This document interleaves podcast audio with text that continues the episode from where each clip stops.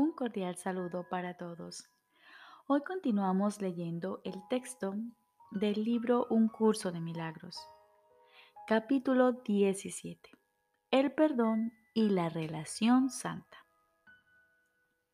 Quinta parte. La relación que ha sanado. Jesús nos dice, la relación santa es la expresión del instante santo mientras uno viva en este mundo. Como todo lo relativo a la salvación, el instante santo es un dispositivo práctico del que dan fe sus resultados. El instante santo nunca falla. La experiencia que suscita siempre se deja sentir. Mas si no se expresa, no se puede recordar. La relación santa es un constante recordatorio de la experiencia en la que la relación se convirtió en lo que es. Y así como la relación no santa es un continuo himno de odio en alabanza de su hacedor, así también la relación santa es un feliz cántico de alabanza al redentor de las relaciones. La relación santa que es un paso crucial para la percepción del mundo real, es algo que se aprende. Es la relación no santa de antes, pero transformada y vista con otros ojos. La relación santa es un logro educativo extraordinario. La relación santa es en todos sus aspectos comienzo, desarrollo y consumación, lo opuesto a la relación no santa. Consuélate con esto. La única fase que es difícil es el comienzo. Pues en esta etapa, el objetivo de la relación cambia de súbito a exactamente lo opuesto de lo que era antes. Este es el primer resultado que se obtiene cuando se ofrece la relación al Espíritu Santo a fin de que Él se valga de ella para sus fines.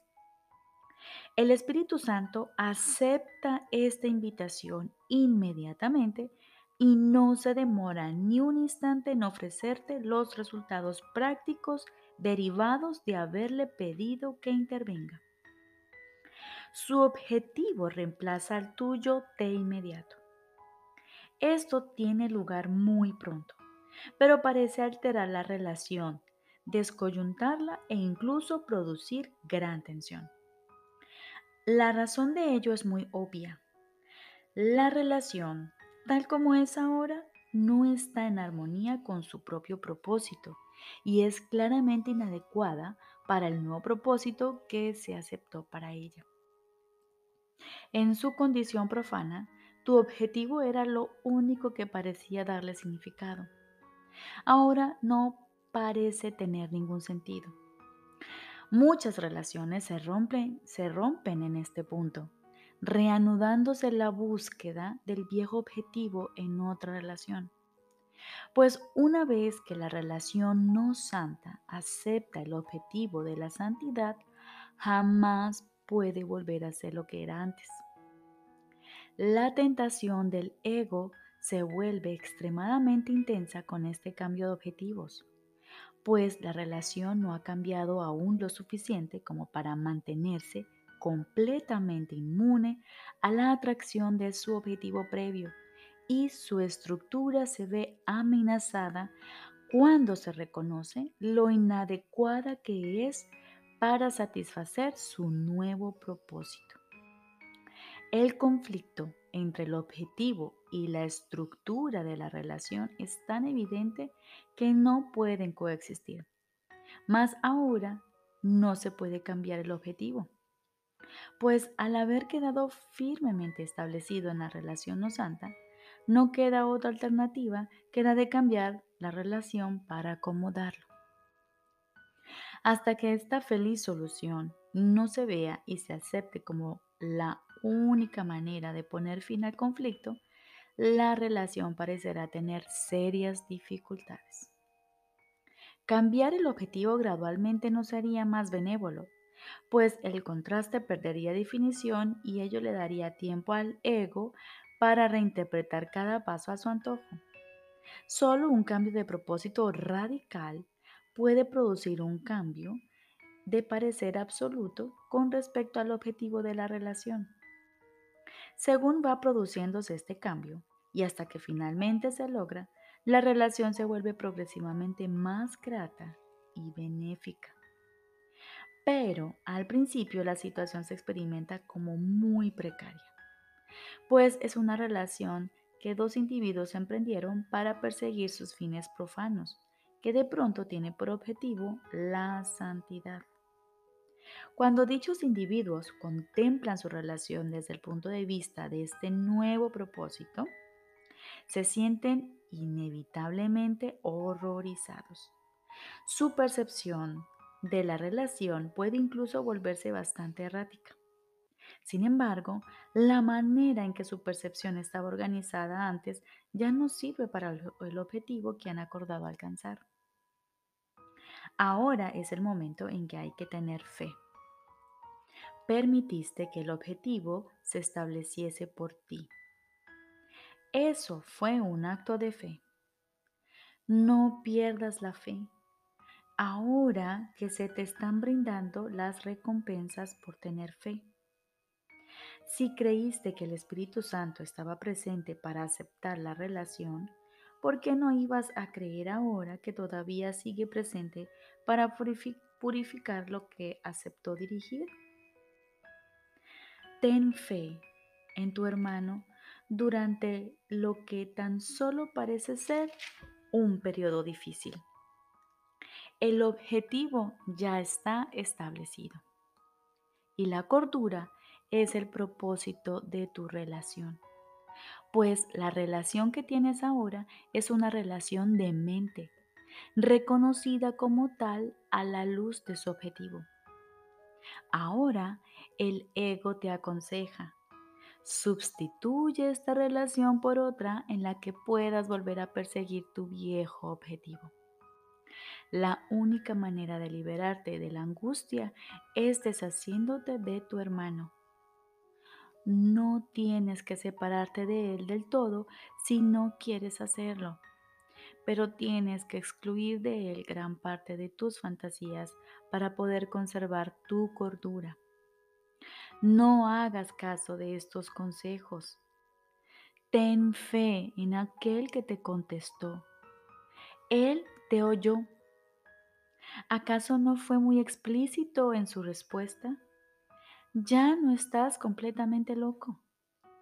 ¿Puedes acaso negar que Él fue muy explícito en lo que te dijo? Ahora te pide que sigas teniendo fe por algún tiempo aunque te sientas desorientado. Pues eso pasará y verás emerger lo que justifica tu fe, brindándote una incuestionable convicción. No abandones al Espíritu Santo ahora, ni abandones a tu hermano. Esta relación ha vuelto a nacer como una relación santa. Acepta gustosamente lo que no entiendes y deja que se te explique a medida que percibes cómo opera en ella este nuevo propósito para hacerla santa. No te faltarán oportunidades de culpar a tu hermano por el fracaso, entre comillas, de vuestra relación, pues habrá momentos en que ésta perecerá, parecerá no tener ningún propósito. Una sensación de estar vagando a la deriva vendrá a atormentarte y a recordarte las múltiples maneras en que antes solías buscar satisfacción en las que creíste haberla encontrado. No te olvides del dolor que en realidad encontraste, ni le infundas vida a tu desfallido ego, pues tu relación no ha sido destruida, ha sido salvada. Eres muy inexperto en lo que respecta a la salvación y crees que has perdido el rumbo. Lo que has perdido es tu manera de alcanzar la salvación, pero no pienses que eso es una pérdida. En tu inexperiencia, recuerda que tu hermano y tú habéis comenzado de nuevo juntos. Dale la mano y caminad el uno al lado del otro por una senda que os es más familiar de lo que ahora creéis. ¿No es acaso inevitable que recuerdes un objetivo que nunca ha cambiado ni cambiará jamás? Pues has elegido el objetivo de Dios, del que tu verdadera intención nunca estuvo ausente. El himno de la libertad se oye por toda la afiliación como eco jubiloso de tu decisión. Te has unido a muchos en el instante santo y ellos se han unido a ti. No pienses que tu decisión te dejará desconsolado, pues Dios mismo ha bendecido tu relación santa. Únete a Él en su bendición y no dejes de ofrecerle la tuya también, pues lo único que necesita ahora es tu bendición para que puedas ver que la salvación reside en ella. No condenes la salvación, pues ha venido a ti y darle la bienvenida juntos, pues ha venido a unirnos en una relación en la que toda la filiación es bendecida al unísono. Decidisteis de mutuo acuerdo invitar al Espíritu Santo a vuestra relación. De no haber sido así, Él no habría podido entrar a formar parte de ella. Tal vez hayas cometido muchos errores desde entonces pero también has realizado enormes esfuerzos para ayudarle a llevar a cabo su labor. Y él no ha dejado de apreciar todo lo que has hecho por él, ni se fija en absoluto en los errores que cometes. ¿Le has estado igualmente agradecido a tu hermano? ¿Has apreciado sistemáticamente sus meritorios esfuerzos y pasado por alto sus errores? ¿O ha fluctuado tu aprecio menguando progresivamente a la luz de sus errores? Tal vez estés ahora iniciando una campaña para culparle por la incomodidad de la situación en la que os encontráis. Y debido a esa falta de aprecio y gratitud, te incapacitas a ti mismo para expresar el instante santo y de este modo lo pierdes de vista. La experiencia de un instante santo, por muy convincente que sea, se olvida fácilmente si permites que el tiempo la sepulte. Tiene que mantenerse brillando y llena de gracia en tu conciencia del tiempo, pero no oculta dentro de él. El instante perdura, pero ¿dónde estás tú? Darle las gracias a tu hermano es apreciar el instante santo y permitir, por lo tanto, que sus resultados sean aceptados y compartidos. Atacar a tu hermano no hace que se pierda el instante, pero sí anula el poder de sus efectos. Has recibido el instante santo, pero tal vez has dado lugar a una condición que te impide utilizarlo. Como resultado de ello, no te das cuenta de que aún sigue contigo. Y al haberte separado de su expresión, te has negado a ti mismo su beneficio. Cada vez que atacas a tu hermano, refuerzas esto, pues el ataque impide que te veas a ti mismo. Y es imposible que te niegues a ti mismo y al mismo tiempo puedas reconocer lo que se te ha dado y lo que has recibido. Tanto tú como tu hermano os encontráis juntos en la santa presencia de la verdad misma. Aquí se encuentra el objetivo junto con vosotros. ¿No crees que el objetivo mismo hará los arreglos necesarios para su consecución? Es precisamente esta discrepancia entre el propósito que se ha aceptado y los medios tal como los usas ahora lo que parece hacerte sufrir, si bien ello le es grato al cielo. Si el cielo fuese algo externo a ti, no podrías compartir su júbilo. Pero puesto que está dentro de ti, su júbilo es también el tuyo. Os une un propósito común, pero todavía permanecéis separados y divididos con respecto a los medios. El objetivo, no obstante, ya está establecido y es fijo, firme e inalterable, y los medios se amoldarán a él debido a la inevitabilidad del objetivo. Y compartiréis el júbilo de la afiliación de que ello sea así. A medida que empieces a reconocer y a aceptar los regalos que tan despreciadamente o tan desprendidamente has dado a tu hermano, empezarás a aceptar a sí mismo los efectos del instante santo y a usarlos para corregir todos tus errores y liberarte de sus resultados. Repito, a medida que empieces a reconocer y a aceptar los regalos que tan desprendidamente has dado a tu hermano, empezarás a aceptar a sí mismo los efectos del instante santo y a usarlos para corregir todos tus errores y liberarte de sus resultados. Y al aprender esto, habrás aprendido también cómo liberar a toda la afiliación y cómo ofrecérsela con alegría y gratitud aquel que te dio tu liberación y que desea extenderla a través de ti.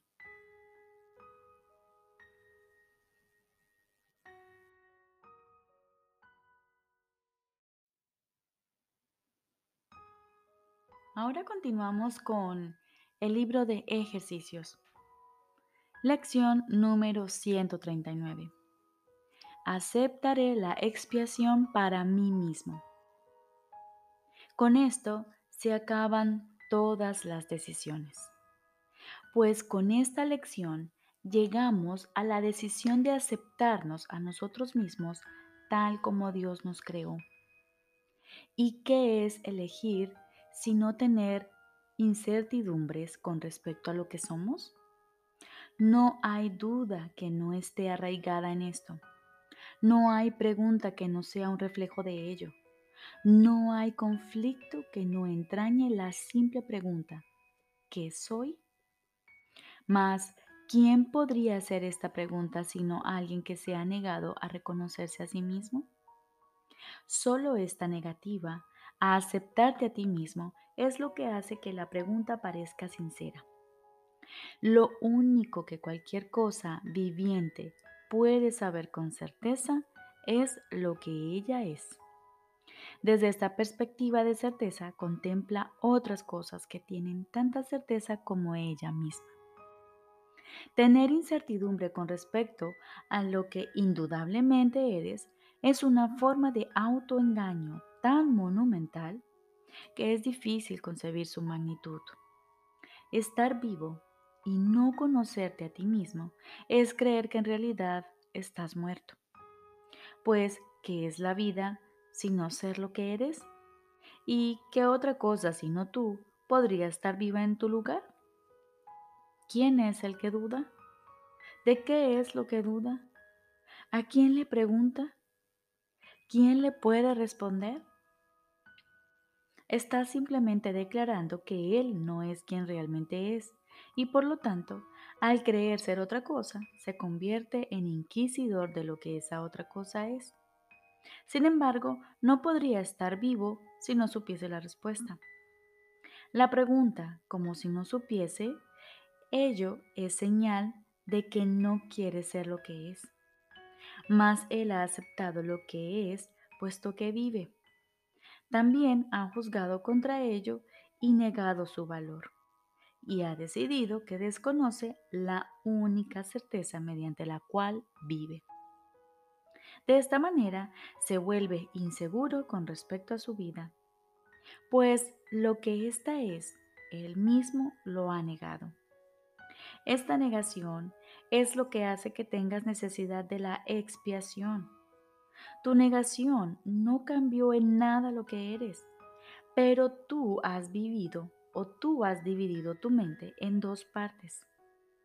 Una que conoce la verdad y otra que no. Tú eres tú mismo. De esto no hay duda. Sin embargo, lo dudas, mas no te preguntas qué parte de ti es la que puede realmente poner en duda lo que eres.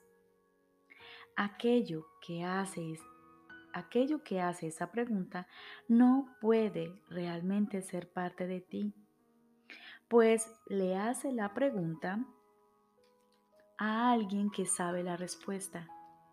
Mas si fuese parte de ti, entonces la certeza sería imposible. La expiación pone fin a la extraña idea de que es posible dudar de ti mismo y no estar seguro de lo que realmente eres. Esto es el colmo de la locura. Sin embargo, es la pregunta universal del mundo. ¿Qué puede eso significar sino que el mundo está loco?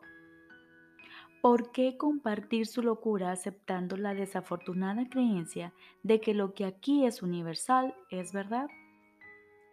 Nada de lo que el mundo cree es verdad.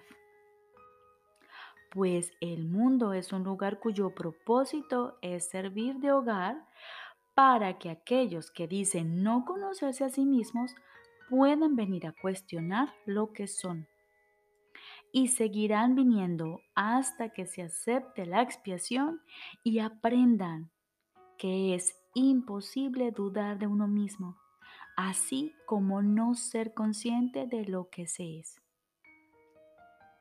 Lo único que se te puede pedir es tu aceptación, pues lo que eres es algo incuestionable. Lo que eres fue establecido para siempre en la santa mente de Dios y en la tuya propia. Estar tan lejos de cualquier duda o de que se cuestione que inquirir lo que debe ser es prueba suficiente de que crees en la contradicción de que no sabes aquello que es imposible que no sepas. ¿Es esto una pregunta? ¿O bien una afirmación que se niega a sí misma? no sigamos tolerando que nuestras santas mentes se entretengan en semejantes insensateces. Tenemos una misión aquí. No vinimos a reforzar la locura en la que una vez creímos. No nos olvidemos del objetivo que aceptamos. Vinimos a alcanzar mucho más que nuestra propia felicidad. Lo que aceptamos ser proclama lo que todo el mundo no puede sino ser junto con nosotros. No les falles a tus hermanos, pues de lo contrario te estarás fallando a ti mismo. Contémplalos con amor, para que puedan saber que forman parte de ti y que tú formas parte de ellos.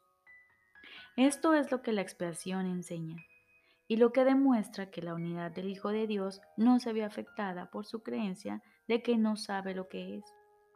Acepta hoy la expiación, no para cambiar la realidad, sino simplemente para aceptar la verdad de lo que eres. Y luego sigue tu camino regocijándote en el infinito amor de Dios. Esto es lo único que se nos pide hacer. Esto es lo único que haremos hoy. Dedicaremos cinco minutos por la mañana y cinco por la noche a tener presente nuestro cometido de hoy. Comenzaremos con este repaso acerca de nuestra misión aceptaré la expiación para mí mismo, pues aún soy tal como Dios me creó. No hemos perdido el conocimiento que Dios nos dio cuando nos creó semejantes a Él.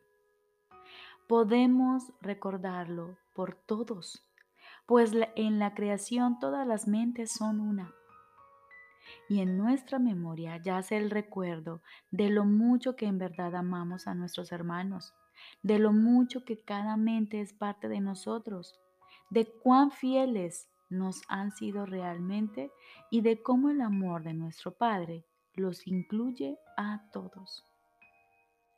Como muestra de gratitud por toda la creación y en el nombre de su Creador y de su unicidad con todos los aspectos de la creación, reiteramos hoy nuestra dedicación a nuestra causa cada hora, dejando a un lado todos los pensamientos que nos pudiesen desviar de nuestro santo propósito. Durante varios minutos, deja que tu mente quede libre de todas las disparatadas telarañas que el mundo quiere tejer en torno al Santo Hijo de Dios. Y date cuenta de lo frágiles que son las cadenas que parecen mantener fuera de tu conciencia el conocimiento de ti mismo, según repites. Aceptaré la expiación para mí mismo, pues aún soy tal como Dios me creó.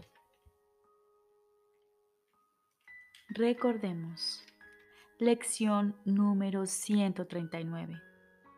Aceptaré la expiación para mí mismo. Hoy dedicaremos cinco minutos a primera hora de la mañana y cinco minutos al finalizar la noche. Y vamos a repasar esta frase en nuestra mente.